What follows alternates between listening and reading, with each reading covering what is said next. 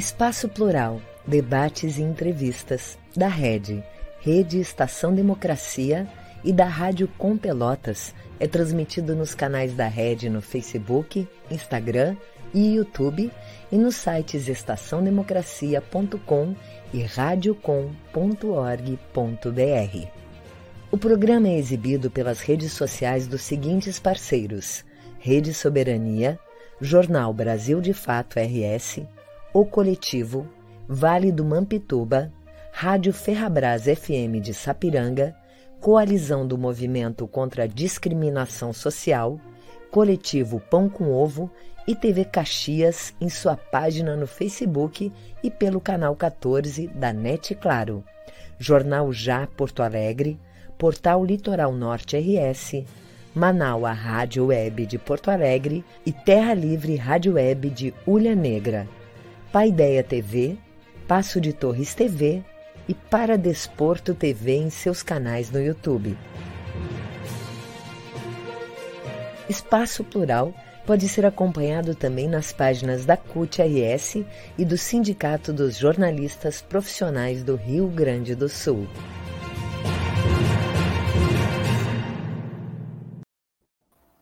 Olá, boa tarde. Eu sou a jornalista Clarissa Henning, da Rádio Com Pelotas. Muito boa tarde, eu sou o jornalista Solon Saldanha, da Rede Estação Democracia. Esse é o programa Espaço Plural, Debates e Entrevistas. Nós estamos com você de segunda a sexta-feira, sempre das duas às três da tarde. Além das emissoras de rádio e web TVs que são nossas parceiras, você também pode acompanhar o programa pelo aplicativo Android ele está disponível na Play Store com o nome Rede Estação Democracia. Você também pode nos acompanhar pela web, nos sites estaçãodemocracia.com e radiocom.org.br. Além disso, também no Facebook, Instagram e YouTube, tanto da Rede Estação Democracia quanto da Rádio Com Pelotas.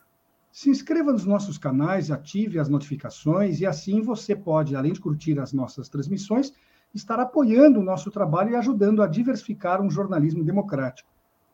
E hoje a gente preparou um programa um pouquinho diferente. Nós temos duas entrevistas, uma em cada bloco. É, na segunda parte, a partir das duas e meia, nós vamos estar conversando com Fernando Ritter, que é diretor da Vigilância Sanitária em Porto Alegre. O tema da entrevista será vacinação infantil, mas temos algo antes, né? Agora, na primeira parte, o Espaço Plural pauta a nova gestão da Assembleia Legislativa do Estado. Nós recebemos Valdeci Oliveira, deputado estadual pelo PT e presidente da Assembleia Legislativa do Rio Grande do Sul. Seja bem-vindo. Seja bem-vindo, deputado, ao Espaço Plural. Bom, boa tarde, Solon, boa tarde, Clarissa, boa tarde a todos nossos é, que estão acompanhando nesse momento o Espaço Plural. É uma alegria muito grande estar aqui não pela primeira vez, mas como primeira vez como presidente da Assembleia. Agradeço muito o convite e de antemão já digo que eu gostaria muito, logicamente, de ficar aqui até durante toda uma hora de programa, mas a nossa agenda está extremamente corrida e eu pedi, logicamente, a possibilidade, então, de e trinta eu ter que sair.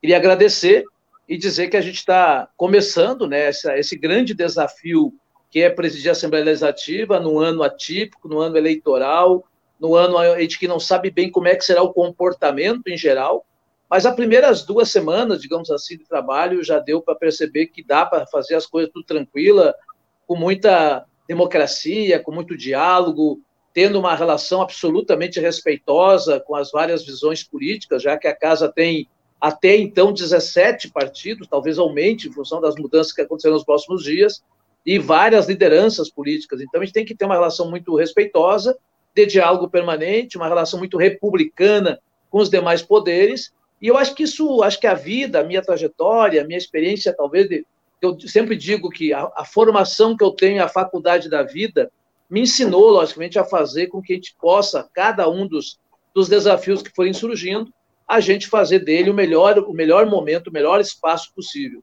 Sei que é, ser do partido, do PT e ser presidente da Assembleia também é um outro segundo grande desafio, mas estou preparado para poder, lá no final, depois do mandato, final de, 2020, de janeiro de 2023, poder olhar para trás e ter a consciência tranquila de que nós fizemos o, maio, o, máximo que foi possível para fazer um bom trabalho, não só do ponto de vista legislativo, de gestão, mas também levantando, debatendo e motivando é, o Estado a discutir questões importantes. E é isso que eu quero fazer. Temos vários temas com prioridade, mas eu diria para você que os principais de todo nesse momento ainda é essa questão da Covid. Nós não podemos né, largar a mão né, um do outro nesse momento ainda de dificuldade, de preocupação.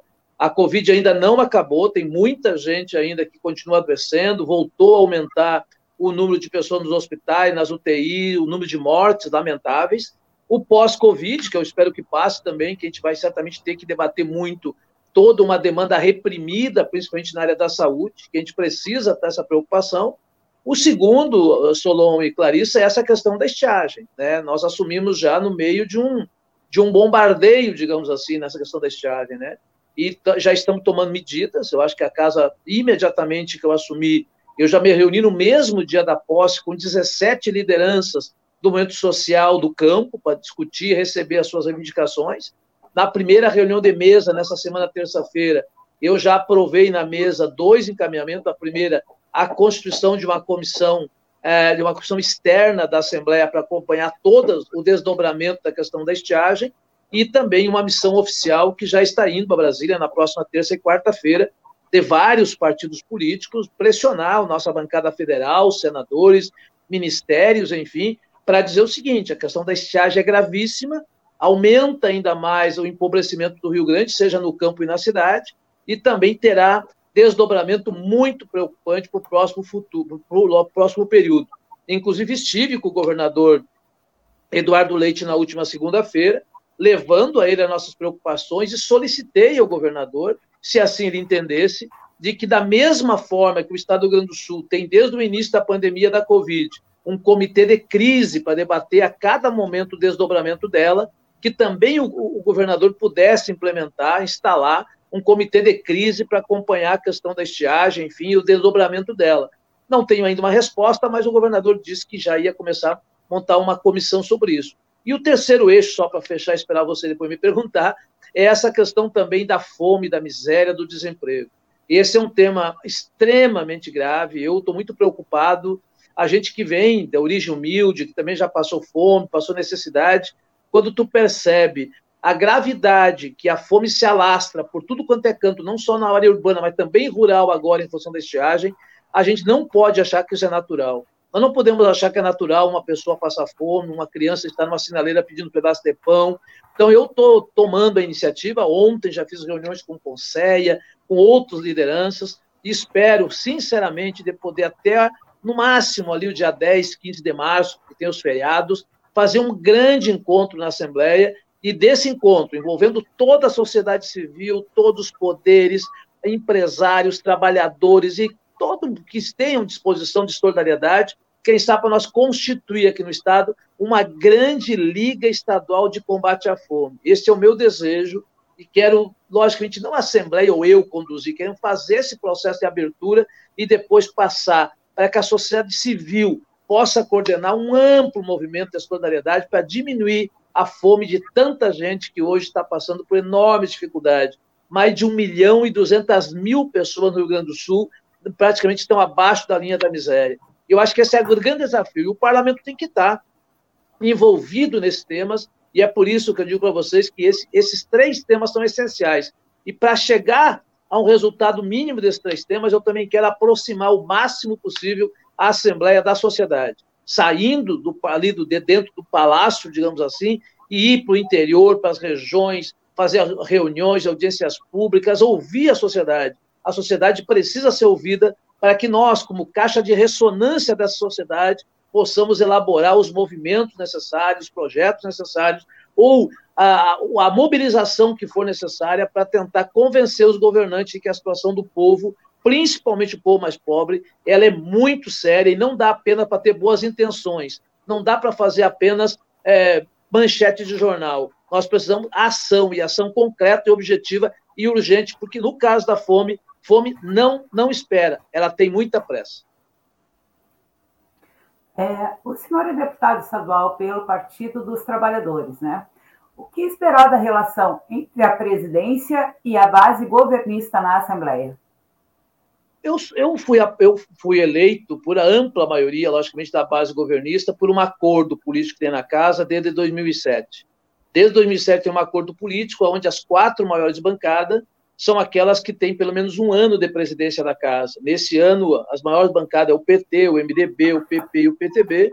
Toda a relação que nós fizemos desde o primeiro ano, lá do governo do Lara, depois com Hernani Polo, com Gabriel, foi de muita parceria, é uma gestão compartilhada. Isso não quer dizer que a gente concorde com tudo, pelo contrário, isso não impede, e pelo contrário, nenhum debate de visão de mundo, de sociedade, de posições ideológicas, mas na construção daquilo que é possível, há sim um entendimento muito tranquilo. Eu tenho um trânsito, digamos assim, bastante, muito bom, vou dizer assim, com todos os setores, né, exceto pequenos detalhes, mas a ampla maioria ali das bancadas, a gente tem um trânsito muito. Desde quando eu fui líder do governo Tarso, a gente produziu essa relação de respeito, né, de diálogo permanente. Então não há problema, eu tenho dialogado bastante com, com o Frederico, o deputado Frederico, que é o líder do governo, tenho dialogado com os setores do governo, já estive com o governador, com o vice-governador, agora mesmo a Brasília, nessa, nessa missão oficial, está indo junto com essa missão oficial o chefe da Casa Civil, o Arthur Lemos, porque esses temas, do meu ponto de vista, eles têm que ser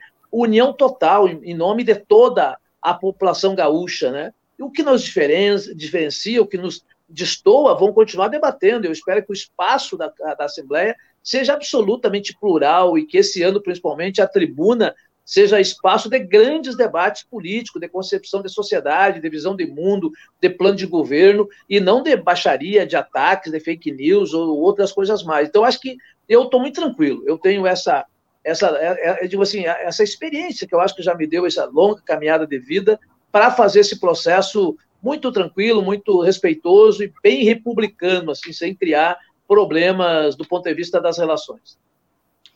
Uh, o senhor respondeu à pergunta da colega Clarissa em relação aos demais deputados, a relação situação e, e, oposição dentro do legislativo.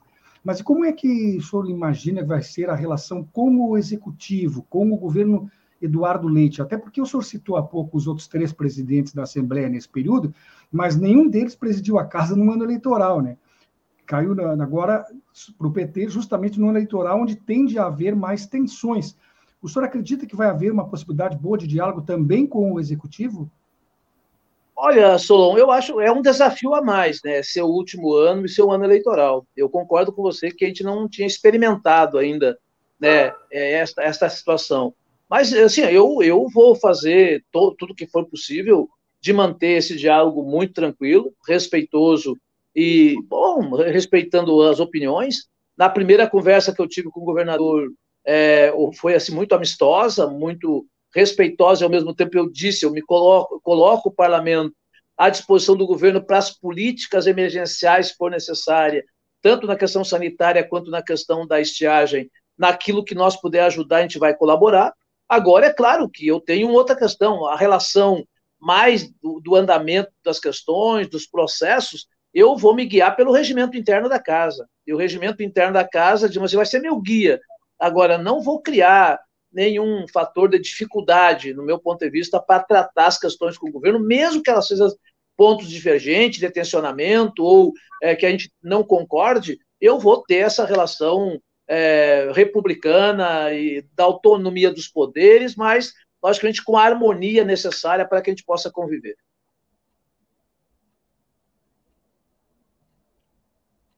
Eu não estou te ouvindo, Clarissa. Fechou teu microfone aí. Obrigada. Agora sim. Desculpa. É, como é que o senhor pretende lidar com os projetos privatistas do governo Eduardo Leite? Qual é a sua expectativa sobre as ações do Legislativo e do Executivo nessa questão? Por favor.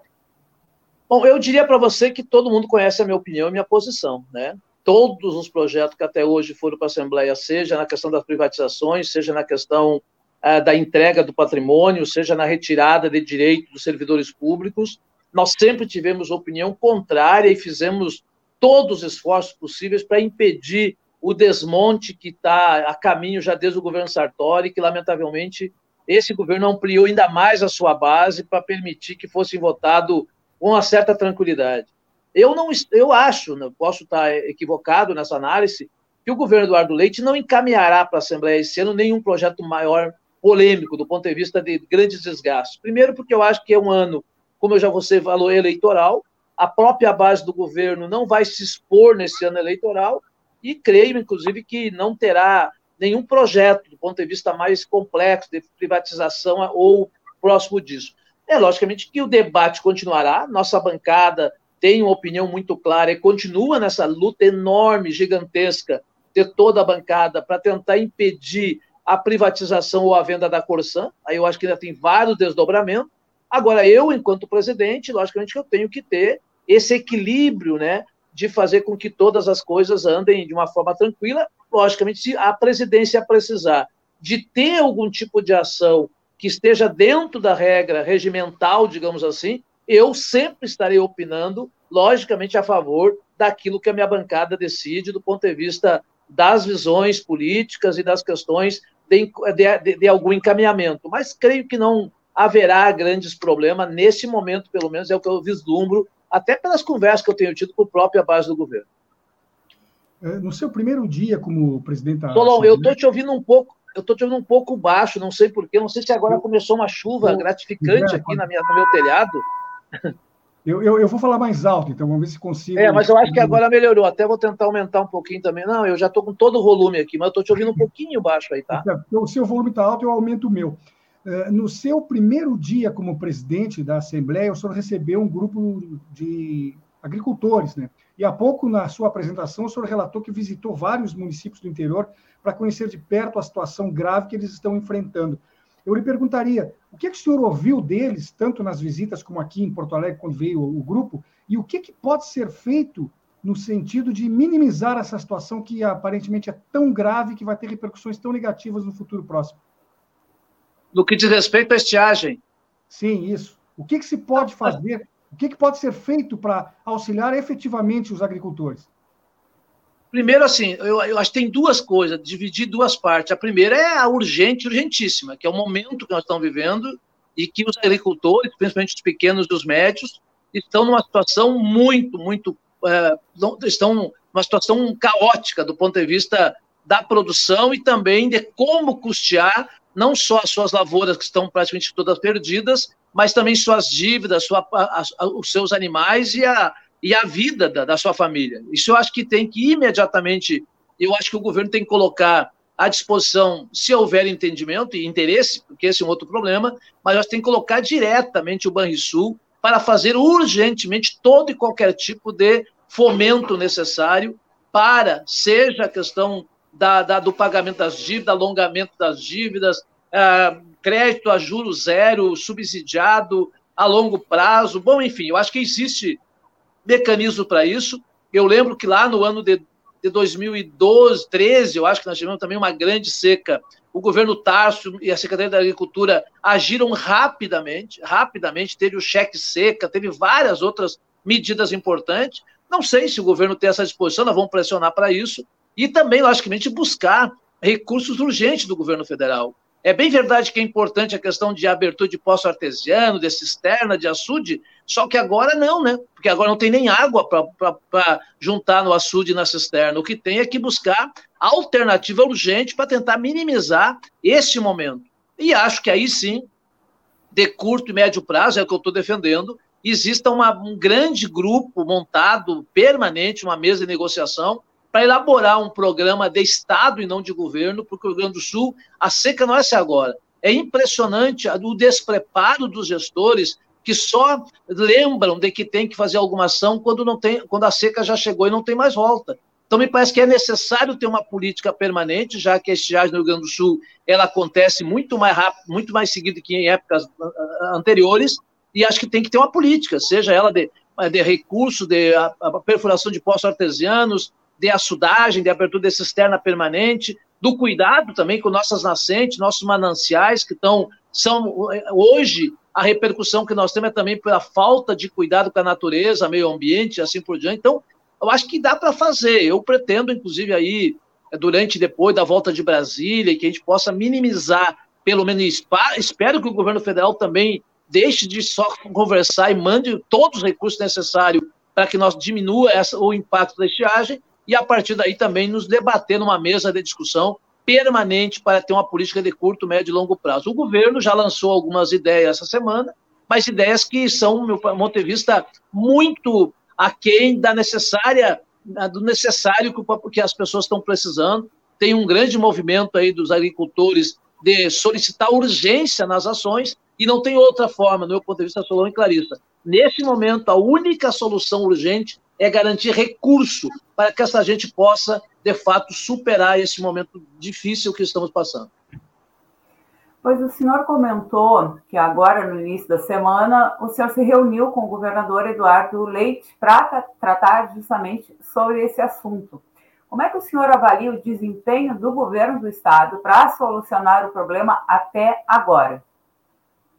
Olha, eu, eu diria que o governo começou a se mexer um pouco a partir desta movimentação da Assembleia e dos movimentos sociais, né? porque até então praticamente parece que a seca não existia. Né? Desde dezembro nós estamos vivendo isso, denunciando, e o governo só anunciou algumas medidas pequenas ainda depois que nós fizemos a reunião com ele, levamos do, vários documentos de muitos municípios colocando a gravidade da situação mas ainda é muito devagar. Eu acho que o governo não. Eu disse isso já em vários lugares, que o governo, o governo estadual e o governo nacional, no meu ponto de vista, não perceberam ainda a gravidade que é a questão da estiagem no Rio Grande do Sul. E se não tiverem isso como prioridade, nós teremos certamente o ano que vem um reflexo muito grave, somando-se a questão da pandemia mais da questão da estiagem, os reflexos da questão pública, dos recursos públicos, da renda, da pobreza, ela será muito maior. Eu acho que o governo está deixando ainda a desejar pela gravidade do momento. O senhor chegou a propor um, perdão, o senhor chegou a propor um seminário entre os interessados para buscar soluções para isso, né?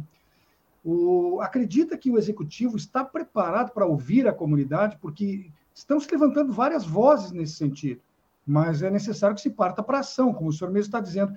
Está preparado o governo para isso? Essa estratégia do seminário tem como prosperar? Eu acho que o governo ele tem, ele tem muito marketing, viu, Solon? Ele tem muito marketing, tem muita propaganda, tem muita manchete. Se vocês olhar, por exemplo, a cada dia ou a cada semana, tem um enorme de uma manchete sobre o avançar aqui, o avançar ali, o avançar não sei o quê, só que, com todo respeito, logicamente que o, o governo foi eleito para ele montar programas, agora não basta tu só ter, ter, manchete, nós temos que ter ação. E nesta questão específica, eu acho que o governo que fala em muito diálogo, eu, deve, eu acho que o governo deveria imediatamente instalar um comitê de crise, chamando todos os setores do governo desta área e toda a sociedade civil, os movimentos sociais, as universidades, enfim, para junto com o sistema financeiro, entre eles o Banrisul, para buscar rigorosamente algo concreto e que isso pudesse, a partir do Rio Grande do Sul também, ter um grande movimento de cobrança do governo federal. Mas eu acho que o governo está muito mais preocupado com o destino que vai acontecer, se vai ser candidato à reeleição ou não, se vai mudar não sei do que para ser candidato a presidente da República. Eu acho que o governo está olhando lá na frente, esquecendo que o momento, que o presente, ele, na verdade, representa o que vai acontecer no futuro. Então, eu acho que o governo não está preparado, mas a circunstância e a necessidade e o desdobramento do que vem acontecendo, no meu ponto não tem outra volta. Ou o governo vai ouvir, ou vai começar a ter muitos atos enormes na frente do Palácio pressionando o governo do Estado para tomar uma medida ou uma posição mais clara sobre qualquer tema desse. É, presidente, a Assembleia Legislativa Gaúcha tem um grande número de partidos representados. Esse cenário aumenta as disputas e as chantagens dos pequenos partidos, porque eles acabam também sendo essenciais para a aprovação de pautas. Como o senhor vê as federações partidárias? Elas vão diminuir a fragmentação e melhorar a governabilidade, ou as federações vão ser um entrave para os pequenos partidos se representarem? Falhou um pouquinho aí a tua pergunta, mas eu acho que, primeiro, Hoje nós temos na casa 17 partidos políticos representados em 17 bancadas, né? Eu acho que a democracia, no meu ponto de vista, ela precisa estar sempre representada, talvez agora, por várias razões, pela mudança da lei eleitoral, pela possibilidade é, da constituição de federações, acabe agrupando mais as, as, as visões ideológicas, né? E em relação à própria questão do governo, como é o último ano de governo, o governo tem muito mais a oferecer, né? Porque não tem os projetos mais importantes, os mais tensos, mais é, o, o de maior desgaste, o governo, de uma forma sábia, encaminhou todos eles, no primeiro, no segundo, no segundo e no terceiro ano. Ou seja, as polêmicas maiores, na minha avaliação, e aqueles que o maior desgaste, eles já foram apresentados e votados e aprovados na Assembleia, logicamente com voto contrário da oposição. Então, não sei, eu ainda tenho bastante dúvida, assim, como é que vai ser a postura a partir de agora. Eu já fui informado por alguns deputados, né, que a partir do dia 4 de março estarão mudando de sigla, né, e outras siglas estarão se constituindo na Assembleia, mas também tem todo esse debate aí que ainda tem bastante dúvidas em relação à própria questão das, das federações partidárias, né? Então, eu, eu creio que esse ano é um ano muito tenso em todo sentido, mas bem, eu acho que é bom. Tomara que a gente possa cada vez mais ter mais debates, tensionamento, porque enquanto acontecer isso, nós temos democracia. O medo que eu tenho é que possa, a partir das doiduras de alguns, nós né, tentar ser impedido de fazer o grande debate político, democrático, porque aí é autoritarismo, é ditadura e nós não queremos isso jamais. Então, acho que a grande luta nossa é a defesa da democracia, ainda frágil, precisamos reforçar e precisamos reforçar e fortalecer, logicamente, as representações políticas partidárias, mas não só. O movimento social precisa também estar muito presente e o parlamento quer estar junto também com o fortalecimento da luta do povo e doenças sociais, porque isso é muito importante para fortalecer qualquer questão mais abrupta que por qualquer razão possa acontecer num próximo período. Nós sabemos que seu tempo é curto, o senhor tem que sair daqui a poucos minutos, então eu gostaria de concluir lhe perguntando uma pergunta dupla, na verdade. Uh, ontem, sua assessoria divulgou uma nota com um convite feito ao Ministério Público para que participe de futuras ações visando uh, o combate à fome no Estado. Eu gostaria de saber o que o senhor está preparando nesse sentido e acrescento, e sobre o desemprego, há alguma ação que o senhor esteja também planejando levar adiante como presidente da Assembleia? Eu acho que o senhor respondendo essas duas, cumpre o seu prazo de saída, nós não lhe atrapalhamos a sua viagem, que sei que é daqui a instantes. Não, muito rápido. Eu já falei no início de que nós estamos, uma das nossas grandes prioridades é a questão da luta contra a fome e a miséria. Logicamente que nós não temos a caneta na mão nem o orçamento. Agora, nós temos o espaço político, e esse espaço político ele pode ser usado é, de uma forma que agregue, que, que, que mobilize uma sociedade que a gente tem que organizar bem ela, porque não é assim da noite para o dia começar a entregar, entregar alimento, não é isso, mas é tu ter uma ferramenta muito poderosa que possa agregar todos os setores. E quando eu falei com o Ministério Público, com vários outros setores, já conversei com a Júris, vou conversar com o Tribunal de Justiça, com a Defensoria Pública, com os demais poderes, para que a gente possa ter uma grande ação conjunta de, de ajudar a formatar ah, algo que possa ter resultado concreto e que todo o setor da assistência social dos nossos municípios, das nossas regiões, possam, logicamente, participar ativamente desse processo. Como eu falei antes, eu sonho, posso estar equivocado, numa grande liga estadual de combate à fome e à miséria. E que esta liga, na verdade, ela possa ser apropriada pela sociedade civil, mas que nós, os poderes públicos, os empresários, os trabalhadores, a sociedade em geral, possa construir mecanismos de agilidade, de transparência, de que não seja uma coisa de politicagem, mas de coisa que possa rigorosamente ter destino para aqueles que mais precisam, sendo trabalhado, logicamente, com os, com os órgãos de governo, né, porque é, ela tem que ser uma política transversal e horizontal ao mesmo tempo, para que se possa ter muita tranquilidade naquilo que a gente está pensando. E eu penso em possibilitar essa, esse grande debate, e tem já muitos aí, quando eu colocava isso, estão parceiros dessa ideia para que a gente possa consolidar. Não tem receita pronta, felizmente não tem receita pronta, eu acho que as coisas, quando vêm com receita pronta, elas não são boas, mas a ideia está colocada e nós esperamos fazer esse grande evento aí o mais rápido possível, para quem sabe a gente constituir um projeto piloto em alguma região, quem sabe a região metropolitana, e que depois, como diz Olívio Dutra, a gente possa espraiar por vários cantos do Rio Grande. Esta é um pouco da ideia que eu quero dizer que eu acho que a gente está fazendo e acho que vai dar para chegar assim com muita determinação, porque há essa possibilidade. E, e penso que se nós conseguir concretizar esse movimento bem feito, concretizar resultado nessa movimentação sobre a questão da estiagem e também ter todo esse cuidado com a questão da, da, da Covid e, a, e o, o reflexo dela principalmente nessa demanda reprimida de futuro, eu acho que nós já estamos, já estamos cumprindo com uma boa parte do papel que nos, nos delegaram o povo desse estado para ser deputado e também presidente da casa. Então, eu tenho, lógico que a gente quer aprender muito, quero aceitar isso, para mim é muito importante, muitas sugestões, ideias, de todos, inclusive da mídia, de vocês, que são aqueles que têm uma relação na rede social muito forte, né? Então, estou absolutamente aberto para que a gente possa ir ouvindo, né? Ser ouvidor da sociedade e, a partir disso, tentar implementar os melhores caminhos de uma forma concreta. Não pode ser só aí sim, não pode ser só boa vontade, tem que ter ação objetiva e que tenha resultado de curto, médio e longo prazo. Esta é a nossa luta, porque você sabe que eu tenho um grande, uma grande caminhada na luta em defesa da renda básica, que é um pouco diferente nesse caso, porque isso é absolutamente emergencial, mas eu não deixarei, logicamente, de lado a minha luta, que eu aprendi muito com o Suplicy, de tentar continuar na linha da renda básica como questão permanente para o futuro do Estado e um dia, quem sabe, nós temos a oportunidade de ver as manchetes de jornais dizer que o Rio Grande do Sul não tem mais gente passando fome. Para mim, esse é o grande sonho. Se é utopia, bom, pode ser, pode me chamar de utópico, mas eu quero seguir essa utopia. Bom, nós conversamos aqui com o deputado Valdeci Oliveira, eleito pelo PT, que agora é presidente da Assembleia Legislativa do Rio Grande do Sul. Muito obrigado pela sua presença, deputado. Um abraço, Solon, um abraço, Clarissa, um abraço a todo o Espaço Plural.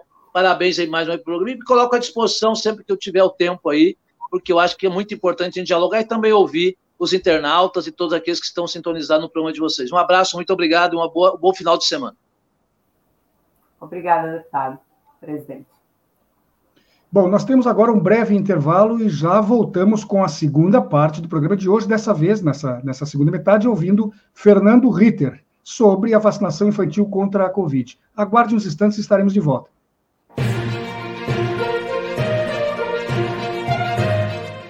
Espaço Plural, debates e entrevistas da Rede, Rede Estação Democracia e da Rádio Com Pelotas, conta com apoio da ADURG Sindical Sindicato Intermunicipal dos Professores de Instituições Federais de Ensino Superior do Rio Grande do Sul, CUT-RS, Central Única dos Trabalhadores do Rio Grande do Sul, e da Cressol, Cooperativa de Crédito. A Rede Estação Democracia é a voz do Comitê em Defesa da Democracia e do Estado Democrático de Direito. Voltamos com o programa Espaço Plural Debates e Entrevistas. Ele é uma realização conjunta da Rede Estação Democracia com a Rádio Com Pelotas, além de outras emissoras de rádio e web TVs que são nossas parceiras. Lembre que você pode mandar os seus comentários, perguntas, dicas, sugestões aqui no chat nas nossas redes sociais. Você encontra a Rede Estação Democracia e a Rádio Com Pelotas no Facebook, Instagram e YouTube. Se inscreva nas nossas redes, ative as notificações e curta as transmissões. Assim você participa e constrói espaço plural junto com a gente.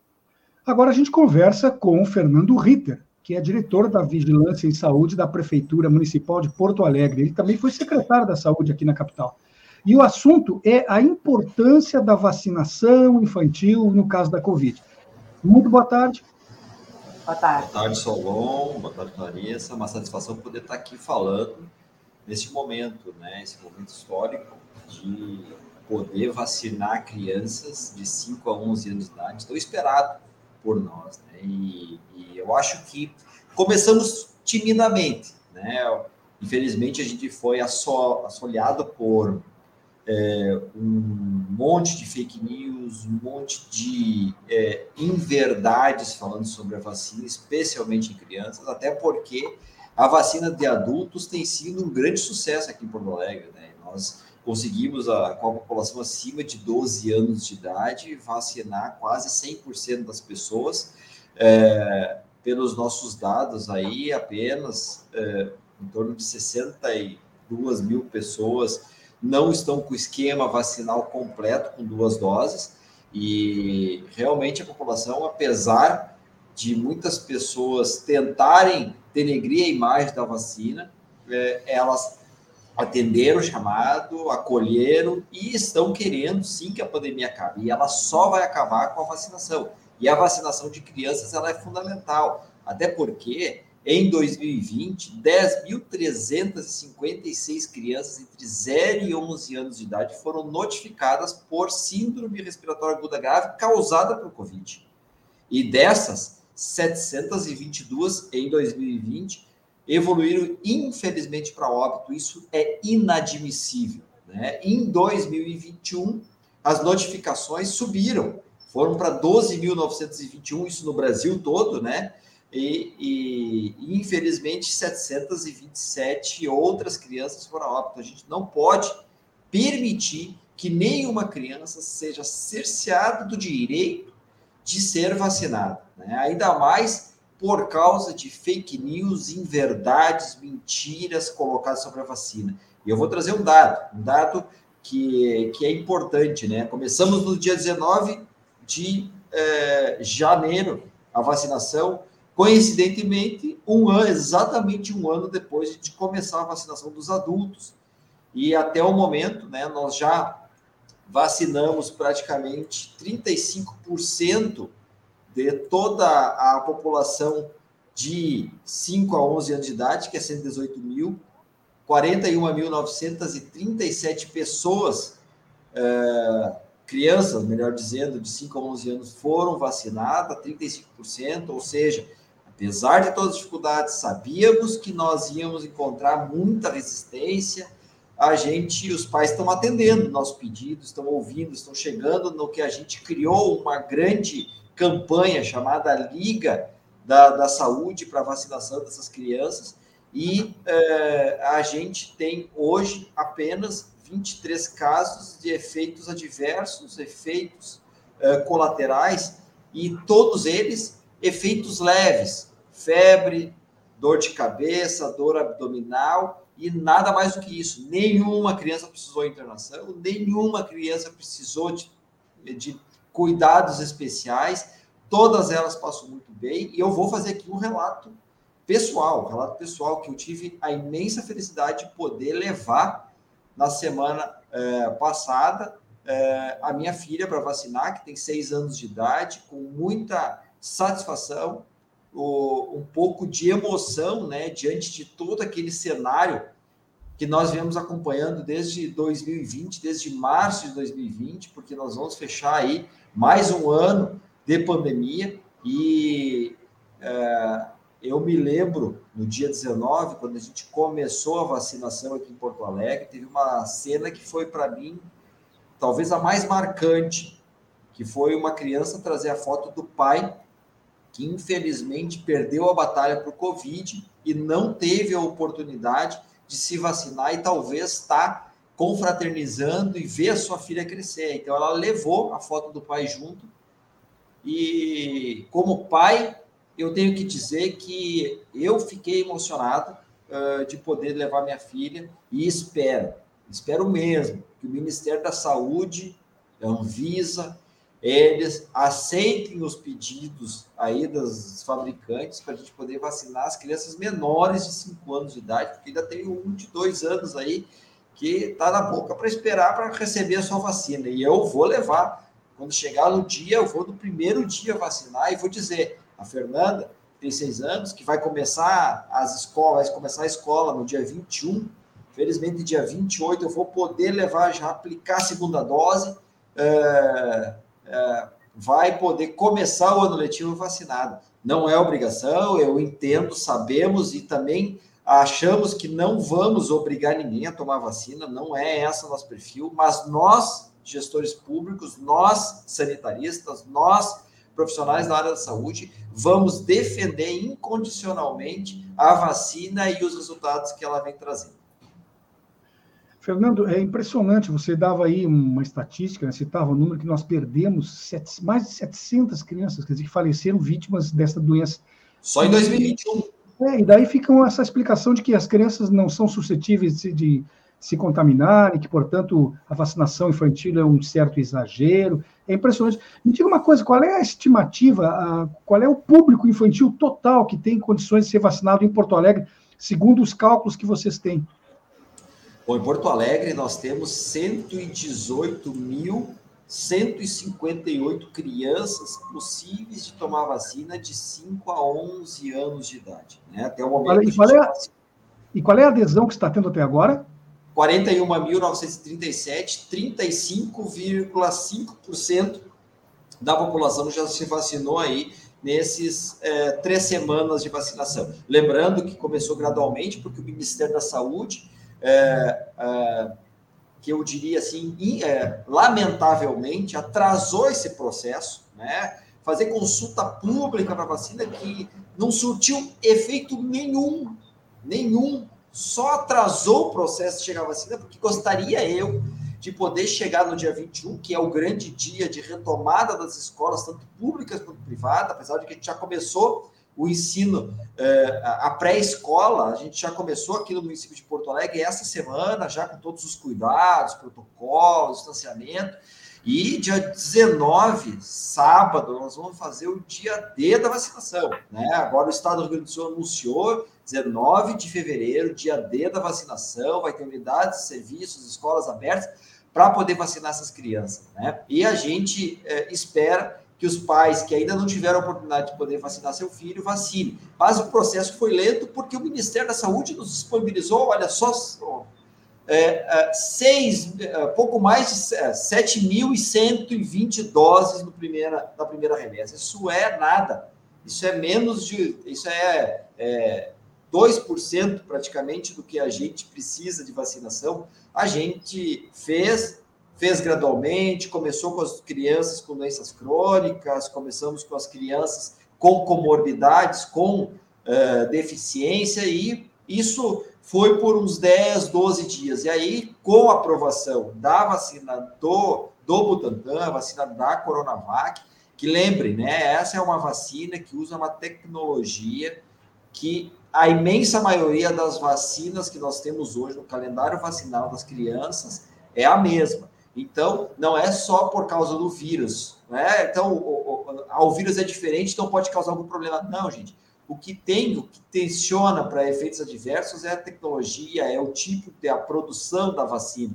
Então, é, é, vou falar, minha filha tomou a vacina da Coronavac e, e não teve nenhum efeito adverso, nada de efeito colateral passou super bem e é, aguardando agora o dia dela tomar a sua segunda dose. Fernando, uh, o Arco estava comentando né, que Porto Alegre, o índice de vacinação está em 35,5%. Mas aí a gente vai falar, quando a gente vai falar da realidade do Estado, o painel de acompanhamento vacinal do Estado mostrava agora de manhã que 19,1% das crianças de 5 a 11 anos receberam a primeira dose. A título de comparação, o estado de São Paulo passou dos 50% a quatro dias. Como é que o senhor avalia o índice gaúcho, não porto-alegrense, mas gaúcho, por favor? Bom, é, a gente avalia que o São Paulo teve uma grande vantagem, né? O, o próprio governador lá, em função dele ser o grande produtor, o estado de São Paulo ser produtor da vacina Coronavac, quando foi uh, autorizada a vacinação, ele começou já a, a, mais rapidamente do que nós ter feito essa vacinação. Né? Então, isso conta positivamente. Né? Tem um outro problema que a gente tem percebido, é que os números nossos aqui do estado uh, estão com delay, tá? Uh, como o Estado leva em consideração aquilo que ele tira do Ministério da Saúde, tá? é, tem aparecido um número menor do que realmente feito. Como é que a gente sabe isso? Tá? Esse dado de 35%, 41 mil crianças vacinadas, são dados de vacinas aplicadas que a gente contabiliza junto aos nossos serviços vacinadores. Tá? Se a gente olhar lá no nosso vacinômetro, que é o que está registrado no Estado, está tá um pouco menos esse quantitativo. Então, é, isso é um delay, porque desde aquele suposto ataque hacker que foi feito no site do Ministério, no, nos aplicativos do Ministério da Saúde, uh, a gente acabou, uh, uh, ele nunca voltou como ele era antes. Então, ele está com um processo de lei, com um atraso no registro disso. Então, eu acho que tem mais que 19% de crianças vacinadas, com certeza absoluta, tem mais do que isso, tá?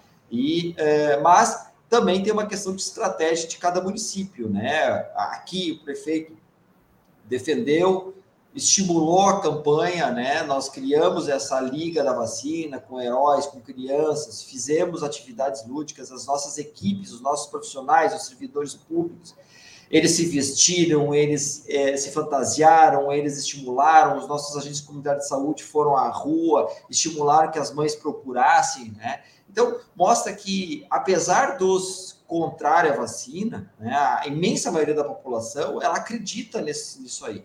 Mas eu acho que, que depende muito de estratégia. Tem uma outra grande vantagem que Porto Alegre teve, que a gente tinha um estoque de 35 mil doses é, da vacina da Coronavac. Nós é, mantivemos, porque nós tínhamos sim a esperança que fosse aprovado a vacinação com a vacina da Coronavac e a gente não devolveu. Alguns municípios do estado, e não foram poucos, vários, devolveram ao Estado a vacina Coronavac porque ela não estava mais saindo e eles tinham receio de que eles acabariam tendo que, que desper, eh, eh, desprezar essa vacina e acabaram devolvendo para o Estado. E isso uh, atrasou um pouquinho em alguns municípios. Mas eu acho que, que com o tempo aí, essa iniciativa que nós já vínhamos, já tínhamos tomado essa decisão aqui no Porto Alegre de vacinar no dia 19 como um dia específico para vacinação, e agora alinhado com todos os municípios do estado do Rio Grande do Sul, vai dar um salto de qualidade, nós vamos recuperar isso. Gostaria muito de começar dia 21 já com mais de 50% das crianças vacinadas. Esse é o nosso desejo. Achei muito interessante essa adjetivação de suposto ataque hacker, né? Mas nem é sobre isso que eu quero fazer a pergunta. É, de acordo com o médico Drauzio Varela, a vacinação infantil contra a Covid no Brasil não deve passar de 80% das crianças imunizadas. Eu não sei se esse 80% dele é otimista ou é pessimista, eu não sei o que, que seria o ideal. E o que, que o senhor pensa dessa declaração? O que, que justifica? O que será que ele quis dizer com isso? É, eu acho que é bem realista. Tá? Eu também, eu, eu estimo também que 70% a 90% das crianças sejam vacinadas, então fazendo uma média dá 80% sim, tá? porque é, o, a, a vacinação dos adultos, ela já foi difícil, né? Você sabe, vocês acompanharam quanto a gente teve que ir na mídia, quanto que a gente teve que desmistificar é, fake news, né? Foi bem difícil. Agora com as crianças tem sido pior, tem sido pior porque os pais, eles não se importam de supostamente é, colocar colocar-se em risco com a vacina, que não existe risco nenhum. É importante frisar isso. Não existe risco é, é, é, que tenha, que justifique a não vacinação. Não existe risco que justifique. Tá? A gente sabe que pode ter efeitos adversos, sim. A imensa maioria dos efeitos adversos são leves ou moderados. Não teve nenhum óbito confirmado por causa da vacina, isso é importante, apesar de ter tido aí supostos casos de, de problemas cardíacos e outras questões, todas elas podendo ser revertidas. Não teve no Brasil nenhum caso, no mundo também não conseguiu se confirmar ainda nenhum caso de óbito causado da vacina.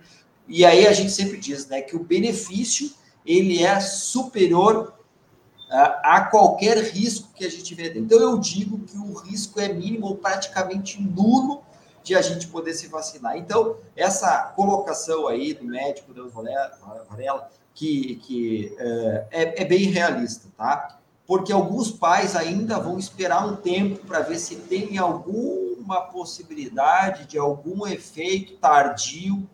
Converso, né, rodas de conhecidos, de amigos, né, a gente é, ouve muita coisa, né? Como eu participo de muitos grupos de WhatsApp, é, muito, se pergunta sobre a questão da vacinação e eu sempre insisto em dizer o seguinte, que não existe risco que justifique a não vacinação. Portanto, vacine seu filho, vamos nos ajudar, porque para se a gente vacinar 118 mil pessoas, nós ultrapassamos 90% da população toda imunizada toda a população de um milhão e meio, praticamente, de habitantes em Porto Alegre imunizada. Isso é imunidade coletiva. Isso vai poder a gente é, almejar nos, nas semanas posteriores a isso, a levantar a pandemia, ou seja, voltar a um estado não pandêmico, mas sim endêmico, um estado onde que a gente possa pensar sim em locais abertos no primeiro momento, não precisar usar máscara, mas isso tudo atrasa. Sem falar, né, Solon, que o problema de a gente demorar mais tempo para vacinar nos, nos coloca na possibilidade de entrar uma nova variante e ter novos picos, né? Aqui em Porto Alegre a gente teve em um dia, por exemplo, de janeiro, que a gente chegou a fazer 7 mil testes em unidades básicas de saúde, unidades de atenção primária, equipes de saúde da família, e isso faz com que a gente tenha que deslocar a força de trabalho dos profissionais da atenção primária para atendimento dessas pessoas com síndrome é, gripal. E aí, lembre, né, nós tivemos que suspender por um período as consultas eletivas, os procedimentos eletivos. E isso vai impactar na assistência de outras doenças. Então, se você não quer se vacinar, está com receio, lembre que existe a possibilidade de tu atrasar o atendimento de outras pessoas com outras comorbidades e talvez isso, para alguns, eh, seja determinante para um desfecho pior. Doutor Fernando, é, o senhor sabe, eu falo aqui de Pelotas, a gente aqui está com um problema bem sério de agendamento para vacinação, aí o último agendamento aberto, o último dia aberto foi para o dia, se não me engano, 24 ou 27 de março, a gente abre agendamento, três, quatro horas depois o agendamento já fecha, não tem mais vaga, está bem bagunçado aqui, está bem problemático. E é, esse é um fato. O outro fato é que na semana passada a Prefeitura aqui de Pelotas anunciou que de a cada dez testes que a Prefeitura faz, quatro dão positivos. E aí eu boto até a minha situação aqui para o senhor. Aqui em casa, o meu filho tem 11 anos e ele positivou antes do dia agendado para fazer a vacina. O que, que mães e pais podem fazer para proteger os seus filhos enquanto o dia do agendamento não chega?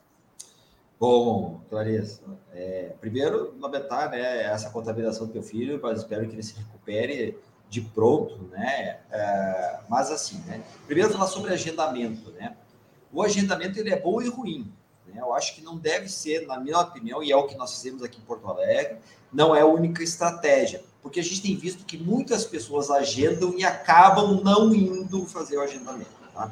E o processo de vacinação, ele é, ele vai variando também pelo vacinador. Quando tu bota num, é, aplicativo ou no sistema de agendamento, a gente tem que prever ali o quantitativo de é, doses aplicadas por um vacinador em uma hora, entendeu? E aí a gente pensa, bom, 10 aplicações é muito, é pouco, isso vai depender muito da praticidade e da logística de organização. Então, a gente tem ali uma equipe que aspira, outra equipe que aplica, uma equipe que, que faz o registro, entendeu? E a gente acha que tem pessoas que têm dificuldade nesse processo de agendamento, acaba tendo que ou ir na unidade fazer agendamento, ou tem que usar aplicativo, sabendo que tem algumas pessoas que têm dificuldade de aplicativo. Então, a gente optou aqui em Porto Alegre de usar as duas metodologias. Usar o a procura direta, que foi a que eu fiz com a minha filha, fiquei lá uma hora, não me importei nem um pouco, tá? As filas estavam com respeito, estavam respeitando o distanciamento, era um momento lúdico, um momento, e aí que a gente fala de importância da, da ambiência do local, então as crianças acabaram uh, esperando com toda tranquilidade, respeitando, claro, aquelas que têm necessidade especial, tendo prioridade, é por óbvio, né? É, e o agendamento ele ficou mais restrito em poucas unidades e nos turnos estendidos para aquelas famílias que é, têm à noite.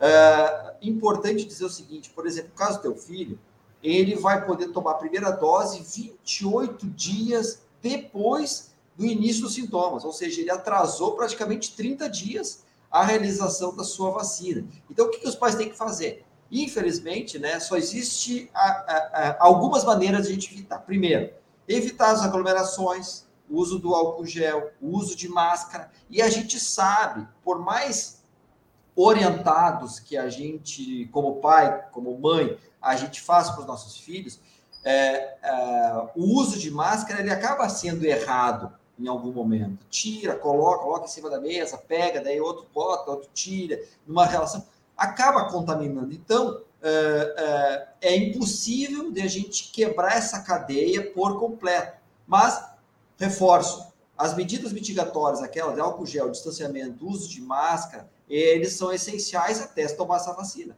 Bom, espero que passe logo esses 28 dias aí, ele possa tomar sua vacina e possa aí ter o direito constitucional de é, tomar sua vacina e garantir aí o seu futuro, né? Não vamos fazer com que essas praticamente 1.500 crianças é, que não tiveram a oportunidade de estar hoje usufruindo dessa vacina que salva vidas e as fake news é que matam.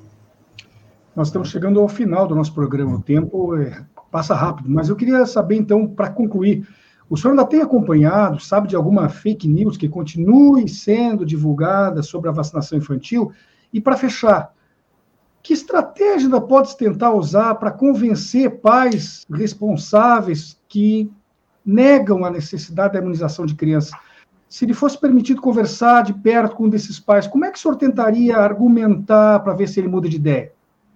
Bom, primeiro que é, vou começar com a segunda pergunta, né?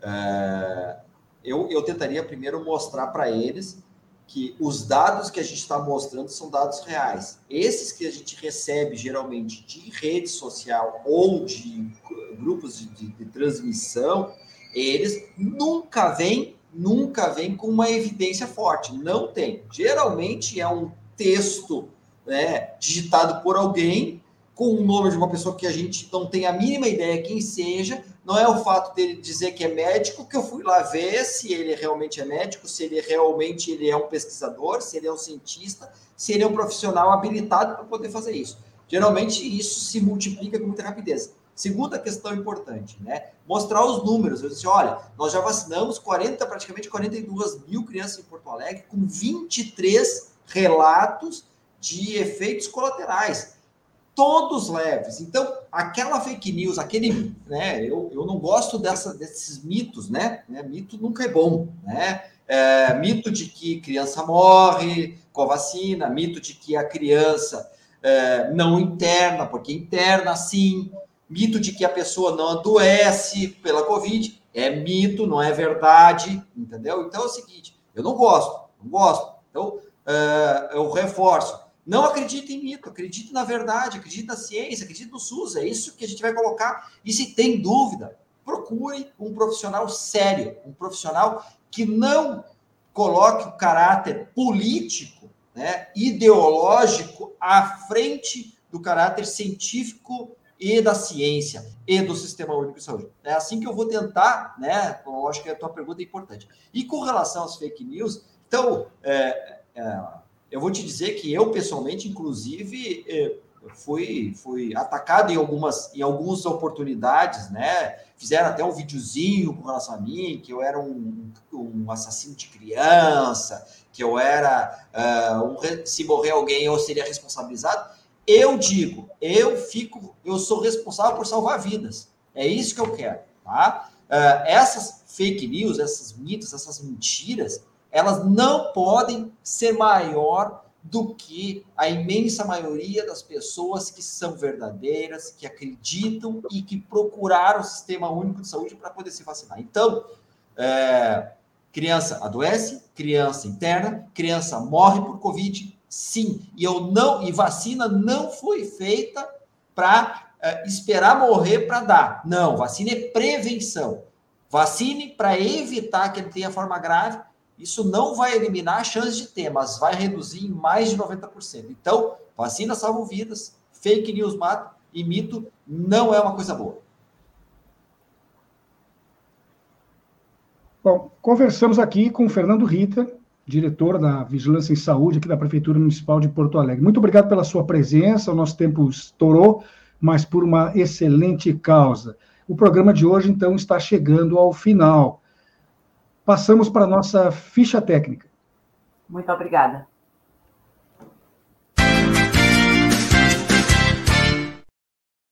Representante da Coordenação Geral do Comitê, Benedito Tadeu César. Representante da Rádio Com, Lair de Matos. Coordenação Geral do Espaço Plural, Nubia Silveira. Apresentação de Solon Saldanha. E de Clarissa Henning. Produção de Graça Vasques e equipe. Na técnica, Babington Leão e Gilmar Santos. As opiniões emitidas pelos entrevistados e debatedores são de responsabilidade de quem as expressa e não necessariamente correspondem às opiniões da Rede Estação Democracia, da Rádio Com Pelotas ou dos seus parceiros. Bom descanso para todos vocês e segunda a gente se reencontra. Bom descanso e até segunda.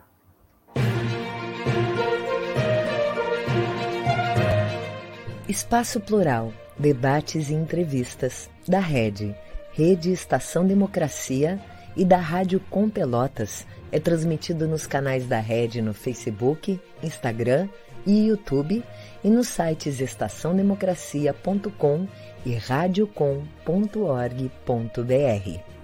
O programa é exibido pelas redes sociais dos seguintes parceiros: Rede Soberania, Jornal Brasil de Fato RS, O Coletivo, Vale do Mampituba, Rádio Ferrabras FM de Sapiranga, Coalizão do Movimento contra a Discriminação Social, Coletivo Pão com Ovo e TV Caxias em sua página no Facebook e pelo canal 14 da NET Claro, Jornal Já Porto Alegre, Portal Litoral Norte RS, Manaua Rádio Web de Porto Alegre e Terra Livre Rádio Web de Ulha Negra, Paideia TV, Passo de Torres TV e Para Desporto TV em seus canais no YouTube. Espaço Plural pode ser acompanhado também nas páginas da CUT-RS e do Sindicato dos Jornalistas Profissionais do Rio Grande do Sul.